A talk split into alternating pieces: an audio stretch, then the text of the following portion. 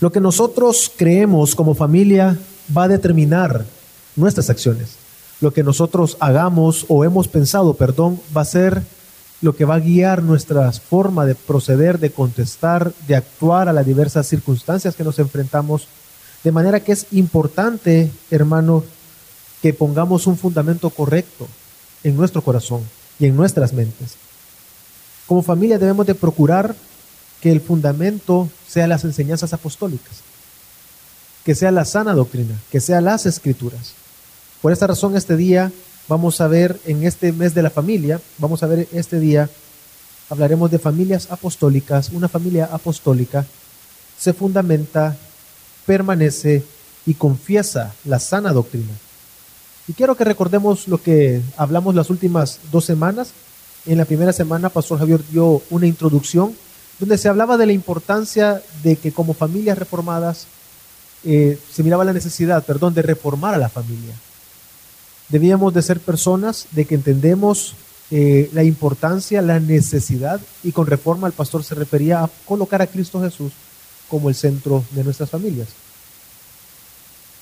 La semana pasada, el pastor David habló acerca de que una familia cristiana es aquella que centra su vida y devoción a Dios en Dios, el cual fue revelado en Cristo Jesús por medio del Evangelio. Y veíamos la semana pasada, pensando en el gráfico eh, que se utilizó, recordemos las raíces. Las raíces es el Evangelio. Una familia reformada es aquella que su raíz está totalmente en el Evangelio. Pero así como un árbol, el tronco sirve para llevar los nutrientes desde la raíz hasta las hojas y dar fruto, Así las enseñanzas apostólicas son ese tronco que van a guiar de la raíz hasta nuestra vida de piedad, hasta nuestra forma de comportarnos y de vivir. El tronco va a llevar esas enseñanzas apostólicas que queden en evidencia. Así que este día vamos a ver, si pensando en el gráfico, vamos a ver el tronco, que son las enseñanzas apostólicas, quienes van a guiar todo el Evangelio y nos van a hacer madurar hasta el punto de dar fruto que es lo que vamos a terminar viendo en la última semana. Vamos a hablar acerca de la vida de piedad. Cuando hablamos de familias apostólicas, y el primer punto quiero que, que hablemos es, una familia apostólica está fundamentada en la sana doctrina. Y cuando hablamos de familias apostólicas, nos estamos refiriendo a familias que buscan constantemente la sana doctrina, que colocan la sana doctrina en el lugar correcto y los guía de manera correcta. Esto es por medio de que cada día queremos conocer más las enseñanzas de Jesús por medio de los apóstoles. Quiero que me acompañe a Efesios 2. Abra su Biblia y acompáñeme a Efesios 2, los versículos 19 y 20. Efesios 2, versículos 19 y 20. Así pues, ya no sois extraños ni extranjeros, sino que sois conciudadanos de los santos y sois de la familia de Dios. El versículo 20. Edificados sobre el fundamento de los apóstoles y profetas, siendo Cristo Jesús mismo la piedra angular. El fundamento sobre el cual estamos edificados como iglesias, como iglesia, como familia, son las enseñanzas apostólicas. Y Cristo es la piedra angular. Las enseñanzas apostólicas nos apuntan hacia Cristo. Y quiero, hermanos, que nosotros pensemos por un momento en la iglesia luego de que Cristo Jesús murió, ascendió, luego del Pentecostés. ¿Qué fue lo que sucedió? Si recordamos, eh, el Espíritu Santo vino, en este caso Pedro comenzó a predicar, Hechos, los primeros dos capítulos en Hechos nos los dice, y le comenzó a hablar la palabra de Dios y comenzó él a enseñar el Evangelio, comenzó a explicarles cómo las escrituras se cumplían en Cristo Jesús. Ese día dice las escrituras que se convirtieron más de 3.000 personas y específicamente en Hechos 2.42 se nos dice de que los que habían creído, las nuevas personas que habían venido a los pies de Cristo Jesús por la predicación, por la sana doctrina, las enseñanzas apostólicas, estas personas se dedicaron a las enseñanzas de los apóstoles. En ese momento la iglesia no contaba con lo que nosotros hoy conocemos eh, como Nuevo Testamento solo tenían las escrituras. Las escrituras es el Antiguo Testamento para nosotros. En otras, en otras palabras, para ellos la Biblia revelada por Dios hasta ese momento era las enseñanzas de los profetas, el Antiguo Testamento. Sin embargo, era necesario que los apóstoles se los enseñara. No era de fácil comprensión ver cómo todas estas apuntaban a Cristo Jesús. Jesús lo habló y lo dijo. Todas las escrituras dan testimonio de mí. Pensemos en nuestro día a día, sí o no que encontramos dificultades a la hora de leer el texto bíblico. Y leemos porciones que no logramos entender a una simple lectura. Es necesario que profundicemos. Y el problema se da, es inmediatamente uno se pregunta, ¿lo estoy haciendo bien? ¿Lo que estoy estudiando realmente es correcto? Esto es lo que la palabra de Dios, bueno, por lo menos deberían de ser las preguntas básicas que nos hacemos. ¿Realmente lo que estoy entendiendo es lo que Dios quiere mostrarme a mi vida? ¿Cómo sé que no es subjetivo? ¿Cómo sé que no es a partir de mis pensamientos y de mi voluntad lo que estoy interpretando del texto bíblico? De ahí la importancia de nosotros permanecer, de fundamentarnos, mejor dicho, en la sana doctrina, de generar o crear un sistema de pensamiento cristiano, de creencias que sean bíblicas, que muestren la sana doctrina. Entonces, Dios mismo fue quien estableció que a través de las enseñanzas apostólicas la iglesia fuese edificada, que la iglesia creciera y que madurara. Fue Dios quien lo estableció así. Él fue, pensemos en un momento, no fue Jesús quien enseñó a miles de personas a guardar el Evangelio. Sabemos y entendemos, vemos en la historia de Jesús, muchas personas escucharon la predicación, pero los que escogió Dios para edificar la iglesia fueron los apóstoles. A, él, a ellos enseñó las escrituras. Jesús, claro, enseñó a muchas otras personas. Pero precisamente dice que las enseñanzas de los apóstoles fue Dios quien las estableció para que ellos enseñaran. Entonces la iglesia, hermanos, seguía en constante crecimiento. Y pensemos, cuando predicó Pedro, dice la palabra de Dios que fueron tres mil. Si seguimos leyendo hechos, vemos que la iglesia creció, el crecimiento de la iglesia ya no se podía parar, el evangelio estaba creciendo. Entonces era necesario generar eh, o escribir cartas para ellos. Era necesario guardar a la iglesia. Era necesario que la iglesia permaneciera fiel a Cristo Jesús, a la enseñanza correcta, a una interpretación correcta. Y vemos desde un inicio, Jesús mismo dijo, la importancia de confesar a Jesús como Dios. Es decir, que nosotros seamos capaces de decir que Jesús es Dios, pero no solamente el hecho de hablarlo, sino también de vivirlo. Ya vamos a hablar de esto un poquito más adelante. Quiero que me acompañe a dos porciones. Quiero que abra su Biblia o se traslade a Mateo, Mateo 10, el versículo 32. Y también trate de buscar o alistar Romanos 10, 9. Mateo 10, 32 y Romanos 10, 9. Dice Mateo 10, 32. Por tanto, todo el que me confiese delante de los hombres, yo también le confesaré delante de mi Padre que está en los cielos. Así que vemos acá, Jesús está diciendo, todo aquel que me confiese delante de los hombres, yo lo voy a confesar delante de mi Padre. Pensemos, esta confesión no solamente es de el diente al labio, como solemos decir. Si está diciendo que lo confiese es porque ha habido una transformación en la persona. Yo les comentaba en un inicio, lo que nosotros creemos y las enseñanzas que le damos a nuestros hijos, procuramos que sean enseñanzas que le perduren y que le ayuden a tomar decisiones. Las enseñanzas que recibimos de nuestros padres están hasta hoy en día en nosotros. Y muchas de ellas no somos conscientes. Simplemente aprendimos a ver la vida según lo vimos y aprendimos en la casa. Y están ahí. Eso es así. Entonces, cuando dice la palabra, el que el que me confiese, no está simplemente diciendo, ah, sí, Jesús es Dios. No, no. Está refiriéndose que hay una transformación en la vida de esa persona. Si esa persona lo confiesa es porque en su corazón, en su mente y en su corazón, perdón, ya lo creyó, ha sido transformado. Y ese que lo confiesa, entonces dice, yo lo voy a confesar delante de mi Padre. Vemos esta necesidad, se mantiene latente, está ahí y hasta el día de hoy es necesario confesar declararse, crear un sistema de pensamiento cristiano, una de creencias que reflejen las enseñanzas apostólicas. Más adelante Pablo, en Romanos 19, lo vuelve a decir. aquello que Jesús dijo a sus apóstoles, aquellos que, lo, que estaban cerca, aquellos que lo, lo, lo escucharon, aquel que me confiese, eso mismo se volvió a repetir y Pablo lo dice a la iglesia en Roma. Dice Romanos 10, 9. Que si confiesas con tu boca a Jesús por Señor y crees en tu corazón que Dios lo resucitó de entre los muertos, serás salvo. Es decir, una vez más, una confesión. Pero la salvación no solo se trata de venir y decir yo creo en Dios o oh Jesús, no, se trata de que mi vida misma refleja quién es Dios.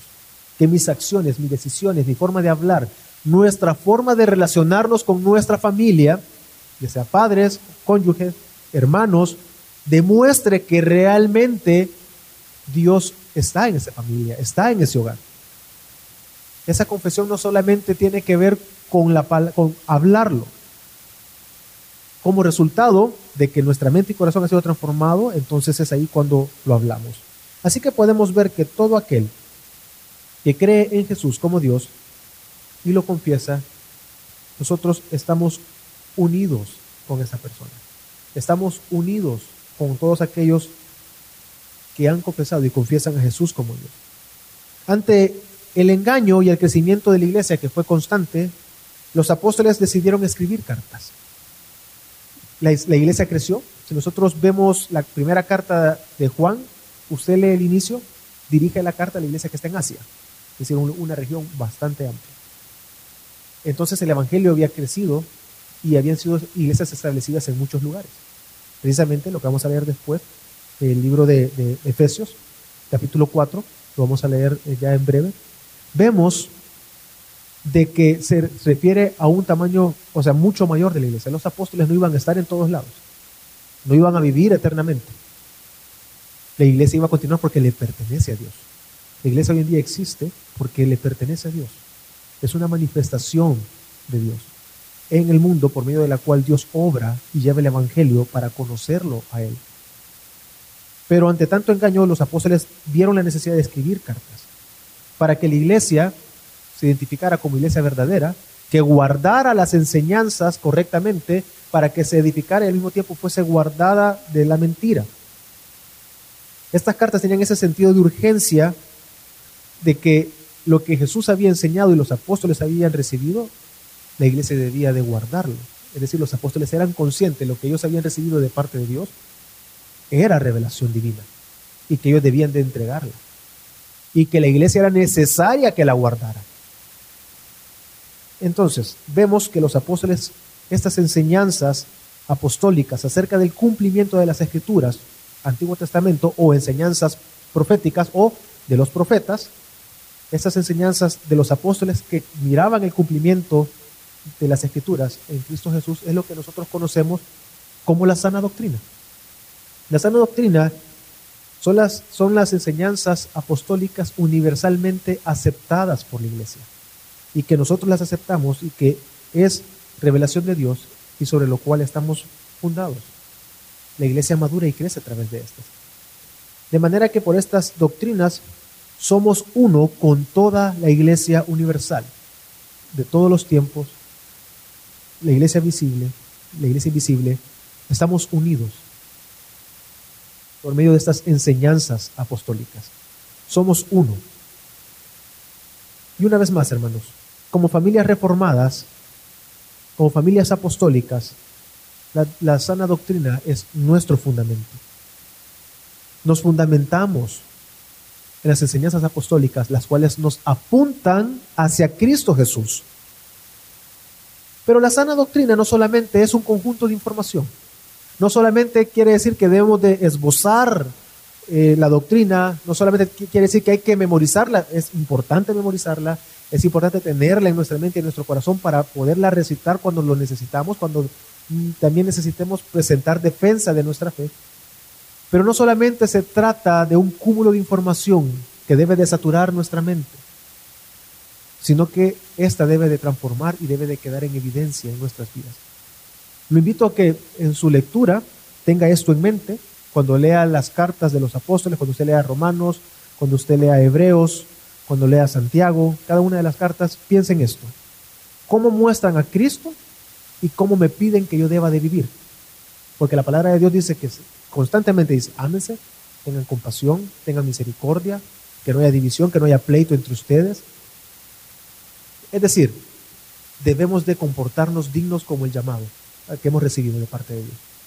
La sana doctrina no solamente tiene que ver con una cantidad de información exhaustiva en nuestra mente, no, debe de transformar, llegar a nuestro corazón para poder vivir correctamente, para dar una respuesta digna del llamado. Y por eso quiero que vayamos a Efesios 4. Creo que Efesios 4 nos muestra eh, un, un ejemplo de lo que les estoy diciendo. Y Pablo, habiendo llegado a este punto durante su carta, al capítulo 4, nosotros los números y los capítulos vinieron tiempo después de las cartas. Entonces, cuando el apóstol llegó a, llegó a este momento de su carta, lo que él buscaba es que la iglesia fuese una, que la iglesia, en la iglesia hubiese unidad. Y en esa unidad pasaba por una unidad de pensamiento.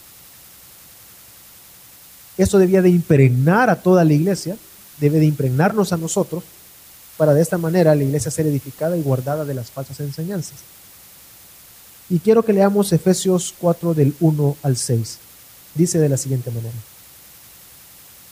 Yo pues, prisionero del Señor, os ruego que viváis de una manera digna de la vocación con que habéis sido llamados, con toda humildad y mansedumbre, con paciencia, soportándoos unos a otros en amor, esforzándoos por preservar la unidad del Espíritu en el vínculo de la paz. Hay un solo cuerpo y un solo Espíritu, así como también vosotros fuisteis llamados en una misma esperanza de vuestra vocación un solo Señor, una sola fe, un solo bautismo, un solo Dios y Padre de todos, que está sobre todos, por todos y en todos. Éfeso era una ciudad importante. Éfeso estaba eh, saturada de mucha idolatría, había muchos dioses, había mucho libertinaje. Las personas podían darle rienda suelta a su imaginación y satisfacer los deseos de su carne según los deseos de su pecado y lo que querían hacer. Entre tanta diversidad y pluralidad de pensamientos y de dioses que debían de adorar, la iglesia no era raro que estuviese ante una tentación fuerte y asedio constante. Entonces, en el capítulo 4, Pablo les está diciendo o les dice que deben de tener esa unidad, la unidad que ellos debían de tener, ser una sola iglesia, así como nosotros debemos de ser una sola familia, es importante para defendernos de las falsas enseñanzas de una mala doctrina, de un mal pensamiento, de una, de una mala eh, una, o de una herejía. Así que no era de esperarse que ellos se siguieran en, esa tentación de volver a vivir como vivían antes. Pero también hay otro problema que está enfrentando la iglesia. Aquí habían dos tipos de personas, o dos grupos de personas. Estaban los judíos y los gentiles. Los primeros tres capítulos de Efesios lo que trata de la carta eh, eh, eh, del libro de la carta de Efesios, los primeros tres capítulos lo que trata de demostrar es el Evangelio. Quiere mostrarles el cumplimiento de las escrituras en Cristo Jesús.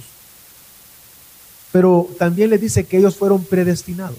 Creo que todos entendemos tal vez las diferencias que habían entre los judíos y los gentiles, es decir, todos los demás eran gentiles. Y una discusión probablemente fuerte era aquellos que somos judíos, somos la iglesia, podrían llegar a pensar, somos los escogidos por Dios. Los gentiles no, porque ellos ni siquiera conocen las escrituras y nunca han guardado ningún pacto. Pero Pablo les dice que Dios los escogió desde antes de la fundación del mundo. Es decir, que no son salvos porque son judíos, sino son salvos porque Dios los escogió.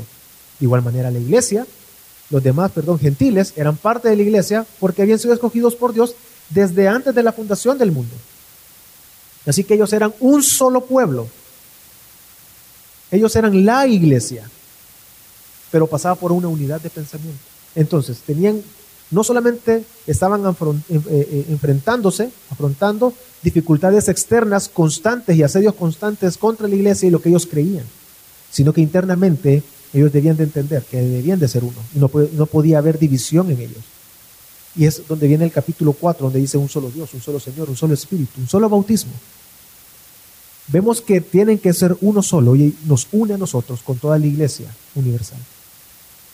Vemos la importancia de un credo, vemos la importancia de una confesión, vemos la importancia de la sana doctrina para nosotros de manera personal, pero también para nuestras familias. Así que Pablo escribe esto porque quiere guardar a sus hermanos del error y quiere que ellos realmente sean uno solo. Y entonces vemos dos cosas en el capítulo 4 que acabamos de leer. Uno, la unión entre judíos y gentiles a partir de una sola fe. Pero también estamos viendo, y lo voy a volver a leer, los primeros dos versículos del capítulo 4, de cómo esta sana doctrina debe de verse en el día a día. Pero antes, hermanos, quiero que repitamos lo siguiente. Si la unidad debe de pasar por una unidad de pensamientos y veamos lo grande que está diciendo Pablo, es decir, un solo Señor, ustedes deben de entender que son, no hay judío ni gentil, ahora es un solo pueblo, y lo que los une es la sana doctrina. Es un, es, pasa por una unidad de pensamiento. Repita conmigo, un solo cuerpo, un solo espíritu, una sola esperanza, un solo Señor, una sola fe, un solo bautismo, un solo Dios y Padre de todos, sobre todos, por todos y en todos. ¿Cuántos creen eso? Amén. Eso nos une, eso nos guarda. No solamente unía a la iglesia, sino que la protegía y separaba del mundo. Y con separar no me, mal, no me malinterprete. Pero unía a la iglesia, con separar no me refiero a que van a estar como una burbuja aislados, no.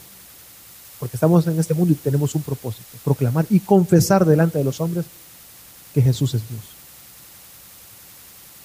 Y dice entonces el segundo, el segundo punto que vemos es que debe de ser puesta en práctica la sana doctrina. Dice el, el versículo 1, voy a leer un poquito más adelante, y después el versículo 2. Os ruego que viváis de una manera digna de la vocación con que habéis sido llamados, con toda humildad y mansedumbre, con paciencia, soportándoos unos a otros en amor. Pero ahora bien, la pregunta es, ¿cómo es esto posible en la iglesia? ¿Cómo es esto o cómo es esto posible en mi vida de manera personal? ¿Cómo es esto posible en nuestras familias? Y los versículos 7 al 10, siempre en Efesios 4, quiero que los leamos porque Pablo trata de mostrar, nos lleva a entender que es porque Cristo Jesús murió y resucitó y ahora está con el Padre sentado en el trono, es que tiene la autoridad y el poder para transformarnos. ¿Cómo es posible que usted y yo podamos fundamentar nuestra vida en la sana doctrina? ¿Cómo es posible que nuestras familias puedan fundamentarse, podamos recibir creer y confesar la sana doctrina. Es únicamente por la obra de Cristo Jesús. Dice los versículos 7 al 10. Pero a cada uno de nosotros se nos ha concedido la gracia conforme a la medida del don de Cristo. Por tanto, dice, cuando ascendió a lo alto, llevó cautiva una hueste de cautivos y dio dones a los hombres. Esta expresión, ascendió, que significa sino que él también había descendido a las profundidades de la tierra. El que descendió es también el mismo que ascendió mucho más arriba de todos los cielos para poder llenarlo todo. Entonces, Cristo Jesús, quien llena todo, es el que tiene la autoridad y el poder para obrar esto, para obrar la unidad en la iglesia, en nosotros, en nuestra familia, Jesús es aquel que tiene el control y él está haciendo una comparación con el Salmo 68, lo puede leer en su casa. Cuando lo lea en casa, usted se va a dar cuenta que el Salmo está refiriéndose a Dios, quien viene de la batalla victorioso y sube al monte Sión, es decir, al lugar de la morada de Dios, entendida en el Antiguo Testamento, para poder gobernar sobre su pueblo. De igual manera, Cristo Jesús vino, descendió a las profundidades, es decir, la tierra, murió en medio de nosotros, murió, fue crucificado, pero Él resucitó al tercer día y ascendió a la gloria con el Padre. Entonces Él tiene el poder, la autoridad para poder obrar en nosotros, para transformar nuestras mentes y nuestros corazones, para realmente poder confesar. le decía hace un momento, no se trata de confesarlo, de memorizarlo y de decirlo, no, se trata también de vivirlo, de que transforme a nuestras familias, transforme nuestra, eh, nuestra forma de ver la vida y de responder a las diversas circunstancias. Es necesario que seamos transformados por el Evangelio. Recordemos la semana pasada, las raíces, una familia reformada, sus raíces están en el Evangelio, pero también una familia reformada es una familia apostólica, no solamente cristiana, sino también apostólica. Es decir, que nosotros nos basamos en las enseñanzas de los apóstoles.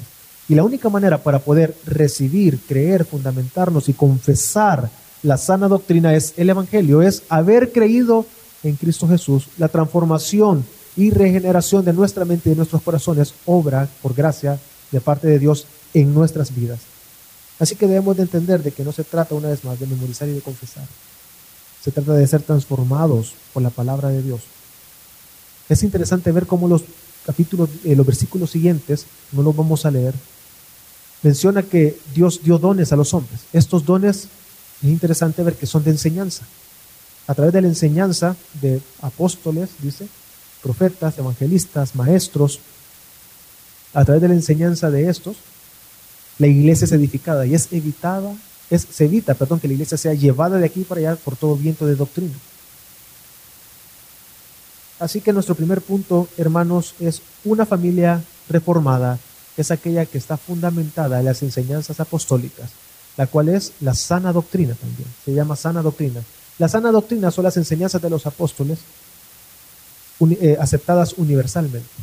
Pero ahora bien, también una familia reformada es una familia que permanece firme, confiesa y enseña, la, eh, perdón, confiesa, está firme y confiesa la sana doctrina.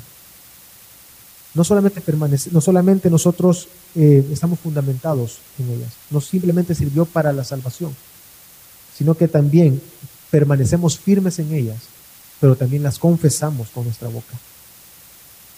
Y así, hermanos, después de que Jesús mismo designara a los apóstoles como, como responsables de la edificación de su iglesia, la iglesia debía permanecer en las enseñanzas apostólicas.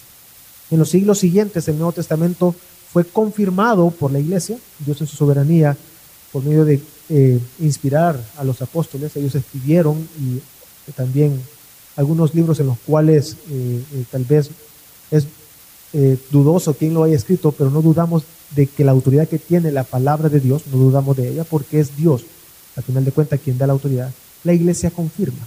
Pero pensemos una vez más en la iglesia. No tenían el Nuevo Testamento como nosotros lo tenemos ahora. Era necesario entonces las enseñanzas de los apóstoles. Dentro de la misma iglesia surgieron herejías. Dentro de la misma iglesia surgieron malas enseñanzas. A partir de la mala interpretación de las enseñanzas apostólicas.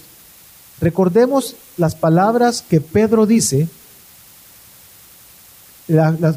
para advertir a la iglesia que debemos de tener cuidado porque hay personas que pervierten y tuercen las escrituras.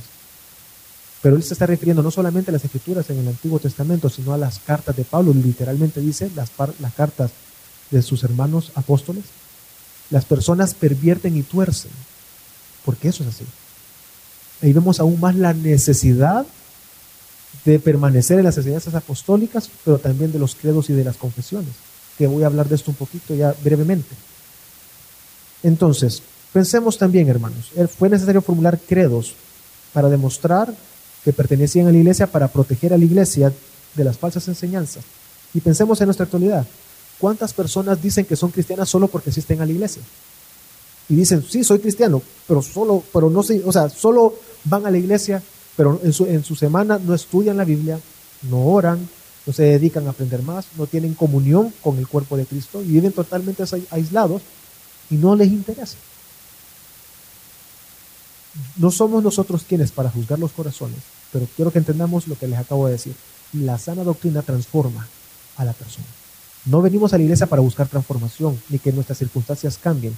Venimos para adorar a Dios, para buscar la palabra de Dios. Pero la palabra de Dios en nosotros va a provocar necesariamente un cambio en nuestro comportamiento, en nuestra moral, en nuestra ética. Vamos a vivir de una manera que glorifique aún más a Dios. Y si de cierta manera nosotros creemos en Dios, hermanos, preguntémonos, ¿qué es lo que creemos acerca de Dios? ¿Cómo sé que lo que yo creo acerca de Dios es correcto? Todos a leer la Biblia, porque leemos la Biblia y queremos aplicarla a nuestra vida, inmediatamente estamos generando un sistema de creencias. Estamos generando un credo en nuestras vidas. La pregunta es, si eso es conforme a las escrituras, a las enseñanzas apostólicas, a la sana doctrina, ¿cómo sé que eso no es subjetivo? ¿Cómo sé que no está basado en mis pensamientos? En lo que yo creo. Así surgieron las herejías. Las herejías surgieron de muchas personas que estaban dentro de la iglesia y que estaban aprendiendo y pensemos hoy en día. ¿Cuántas personas se autodenominan apóstoles y enseñan una cantidad de herejías? Y hay personas que están detrás de ellos creyendo que están en una iglesia sana cuando las personas están enseñando doctrinas de hombres y no la sana doctrina. Hoy en día hay muchísimas iglesias. ¿Qué nos defiende, nos separa, nos protege? Primero, la unidad en Cristo Jesús por medio de permanecer en la sana doctrina, el Espíritu de Dios, pero también los credos y las confesiones ayudan a nuestras vidas para poder tener una dirección. Ya voy a explicar cada vez más esto. Aquellos que tienen hijos pequeños, pensemos, ¿qué es lo que nosotros les enseñamos a nuestros hijos para protegerlos? Nosotros les damos un, un sistema de creencias. Hijo, nadie puede tocarte. Hijo, esto es mentira. Hijo, recuerda que tienes que hacer esto. Esto no debes hacerlo, esto sí. Y comenzamos a generar en ellos un sistema de creencias. Que los esperamos que ellos se encuentren una respuesta ante una circunstancia que se van a encontrar cuando uno de padre no esté. Y confiamos, bueno, voy a tratar y procurar de enseñarle de esta manera que es bueno y que es malo, para que cuando se encuentre él solito, él sepa qué es malo, qué es bueno, qué denunciar, qué no. La pregunta es, ¿estamos basando ese sistema de creencias en nuestros hijos en la palabra de Dios? ¿En la sana doctrina? ¿Nosotros en el hogar estamos fundamentándonos en la sana doctrina? Y quiero que, hermanos, leamos, quiero que me pongan en la pantalla el credo apostólico, que es el recurso que se dio la semana pasada. Quiero que lo leamos y veamos eh, cómo este es importante para nuestras vidas, pero cómo este demuestra las enseñanzas apostólicas. Y quiero que lo leamos al mismo tiempo, hermanos. Dice así, creo en Dios, Padre Todopoderoso, Creador del cielo y de la tierra, y en Jesucristo, su Hijo unigénito, Señor nuestro, que fue concebido por el Espíritu Santo, nació de la Virgen María, padeció bajo Poncio Pilato, fue crucificado, muerto y sepultado, descendió a los infiernos al tercer día resucitó de entre los muertos, ascendió a los cielos y está sentado a la diestra de Dios Padre Todopoderoso. Desde allí ha de venir a juzgar ya a vivos y muertos. Creo en el Espíritu Santo, la Santa Iglesia Católica, la comunión de los santos, el perdón de los pecados, la resurrección del cuerpo y la vida eterna. Amén. Ok, quiero aclarar dos puntos acá. Primero, Solemos escandalizarnos con la palabra católica, pero esto es así por la influencia y el poder que tuvo la iglesia romana en la historia, que se corrompió y se fue pervirtiendo, se autodenominó como la verdadera iglesia, pero está totalmente corrupta y pervertida por sus creencias, por lo que creen. Entonces, la palabra católica a nuestra mente inmediatamente salta a la iglesia católica y pensamos en papa, porque es así. Pero saquemos, eh, saquemos ese concepto. Católico es una palabra que está desde antes y significa universal, que significa eh, universal. No necesariamente está relacionado con la iglesia que nosotros conocemos como católica romana. Y voy a leer lo que dice la explicación eh, más abajo en el credo.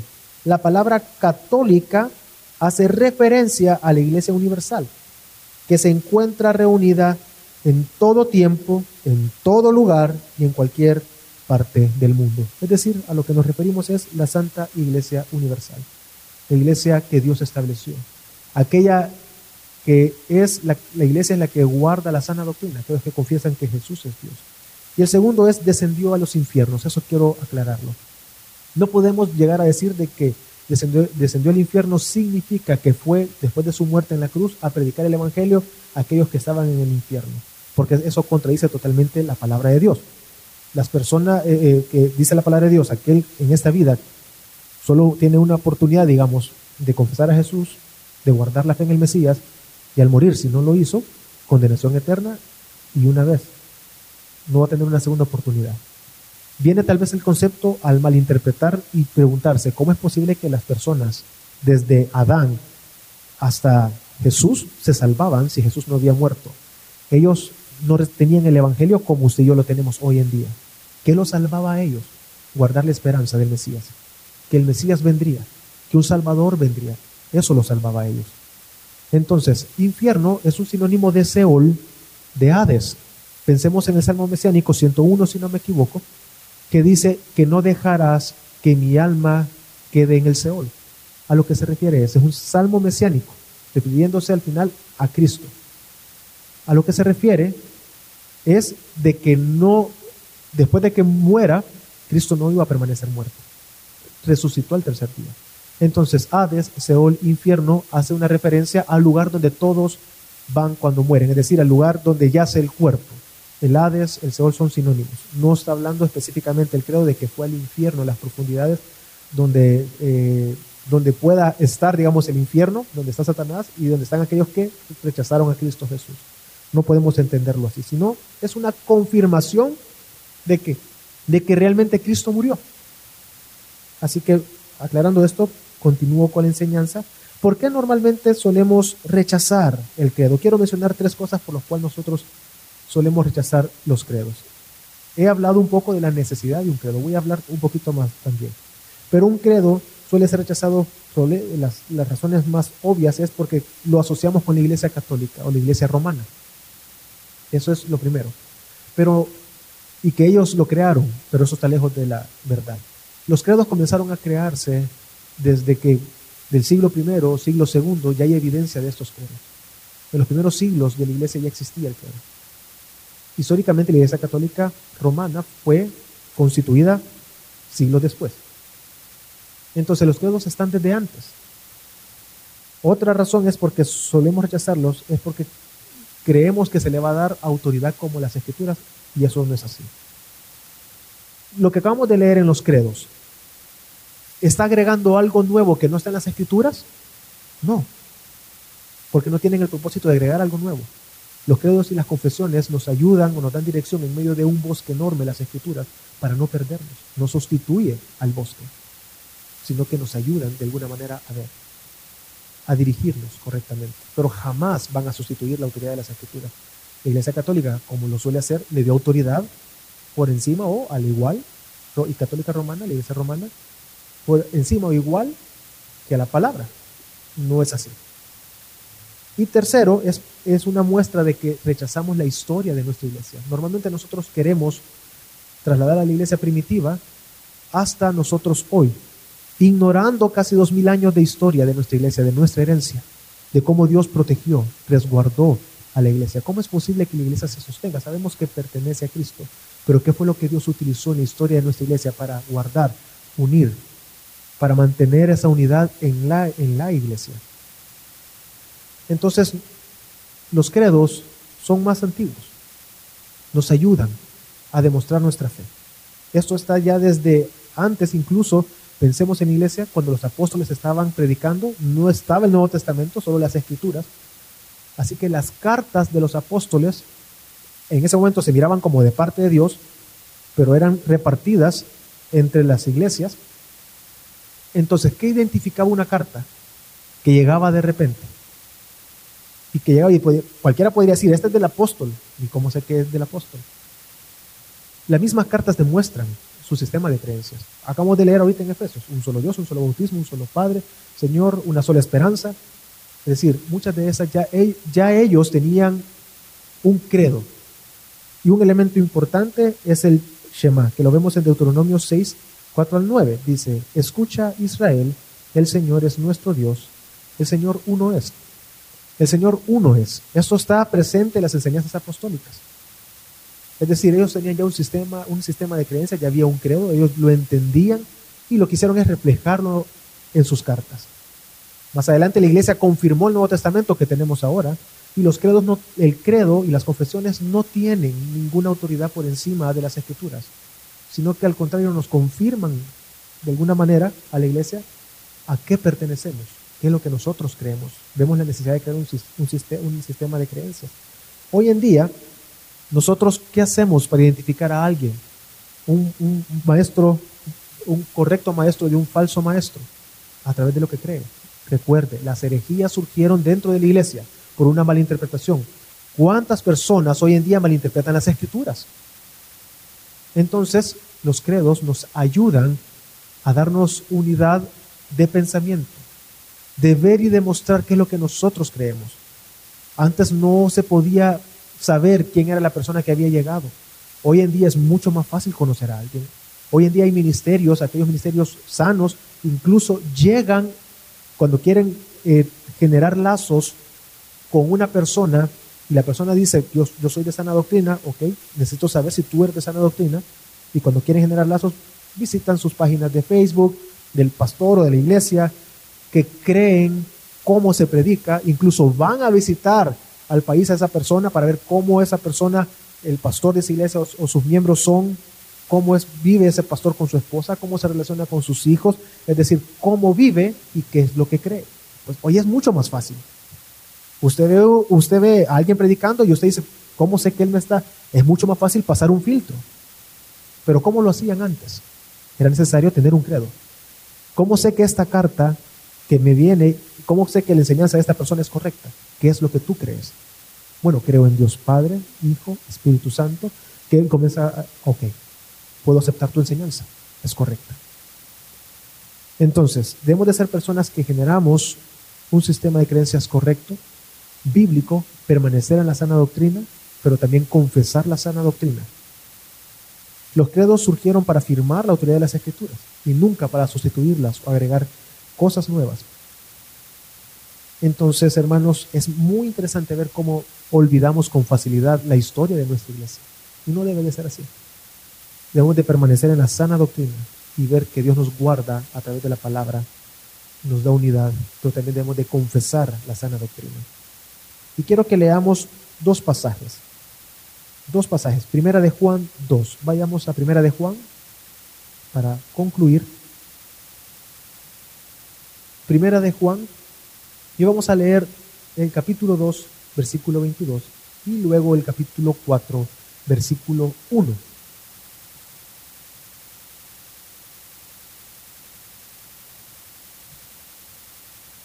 Vemos la necesidad de generar declaraciones, de probar los espíritus, de permanecer en la sana doctrina.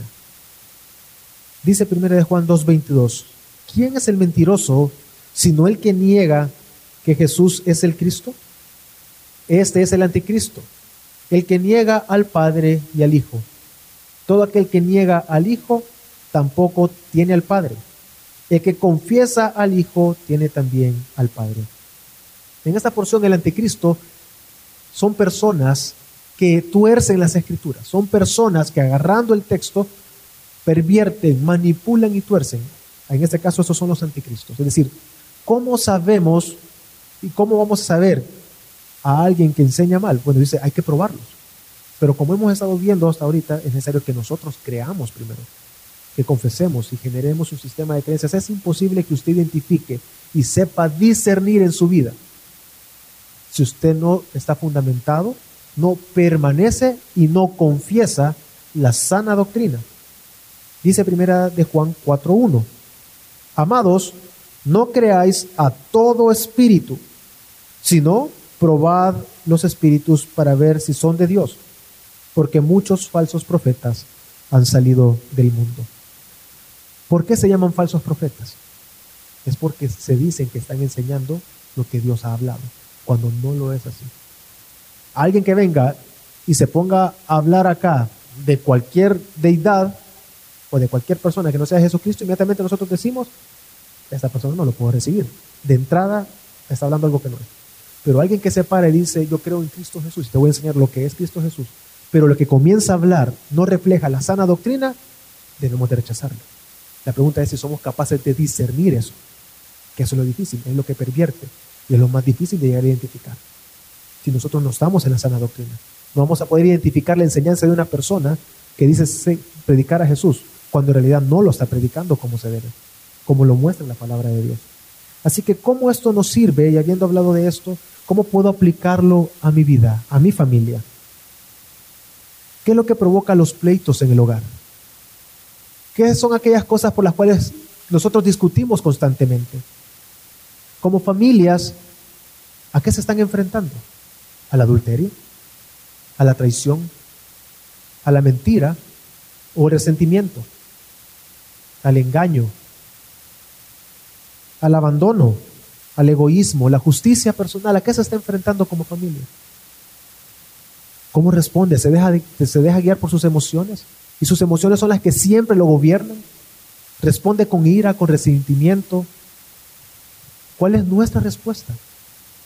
La sana doctrina, hermanos, nos va a dar un marco de fe en contra de todo argumento que se levanta contra el conocimiento de Dios.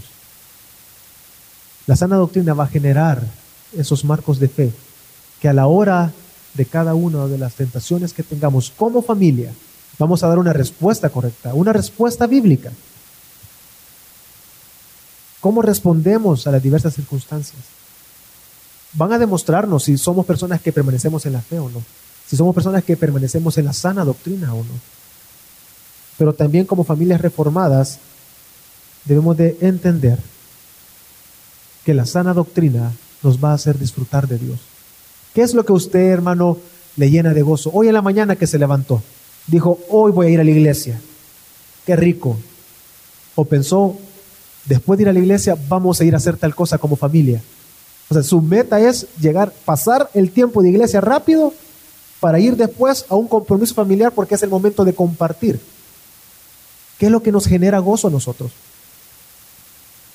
¿Por qué no disfrutamos a nuestras familias? ¿Por qué no disfrutamos a nuestros hijos? ¿Por qué no, no hay un disfrute en el hogar? Porque no disfrutamos de Dios, no disfrutamos de la sana doctrina. La sana doctrina nos va a hacer disfrutar plenamente a Dios en nuestro hogar, en nuestras familias, como personas. Es imposible que disfrutemos el día a día si no estamos descansando en Dios. ¿Qué es lo que trae gozo a nuestra vida? Hermanos, permanezcamos en la sana doctrina. Una familia reformada es aquella que permanece en las enseñanzas apostólicas, es decir, la sana doctrina. Y esta misma nos va a centrar en Dios y nos va a hacer disfrutar de Dios. Pero también la sana doctrina, hermanos, provee de protección contra toda falsa enseñanza y falsa concepción de lo que es la familia. Hay conceptos que tal vez fácilmente nosotros identificamos. El mundo hoy en día habla de, construir la familia y que la familia es lo que, lo que cada quien considere que es la familia.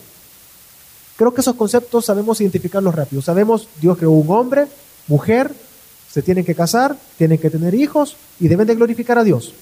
La unión entre Cristo y la iglesia eh, es representada, el, eh, el matrimonio representa la unión entre Cristo y la iglesia. Así que debemos de vivir sanamente. Pero ahora bien, ¿cómo nosotros dejamos corromper el concepto de la familia? ¿Cuántas personas, cuántas familias han pasado años? Hoy vamos a involucrarnos más a la iglesia, hoy vamos a servir más. Pero dicen, no, no, no, es que nadie va a cuidar mi familia. La iglesia no va a cuidar de mi familia.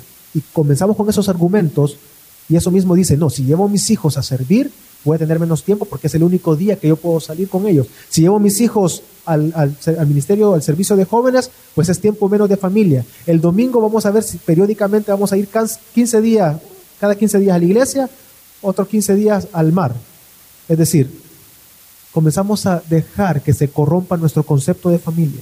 Y no estoy diciendo que usted no cuide y disfrute de su familia y que no procure mantener tiempo como familia. El problema es que se vuelve un hábito, que por el, el hecho o el decir y levantar un estandarte, yo cuido a mi familia, se alejan de la iglesia. Claro que la iglesia provee protección para nuestra familia, lo acabamos de estar hablando.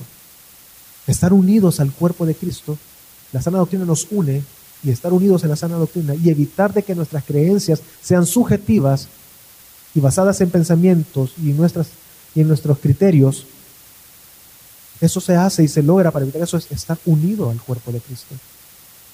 Como familias debemos de permanecer en la sana doctrina. Como familias, y si nos llamamos familias reformadas, somos familias que estamos permaneciendo constantemente en la sana doctrina. Así que, hermanos, una familia reformada es aquella que está fundamentada, permanece y confiesa la sana doctrina enseñada por los apóstoles. Vamos a orar.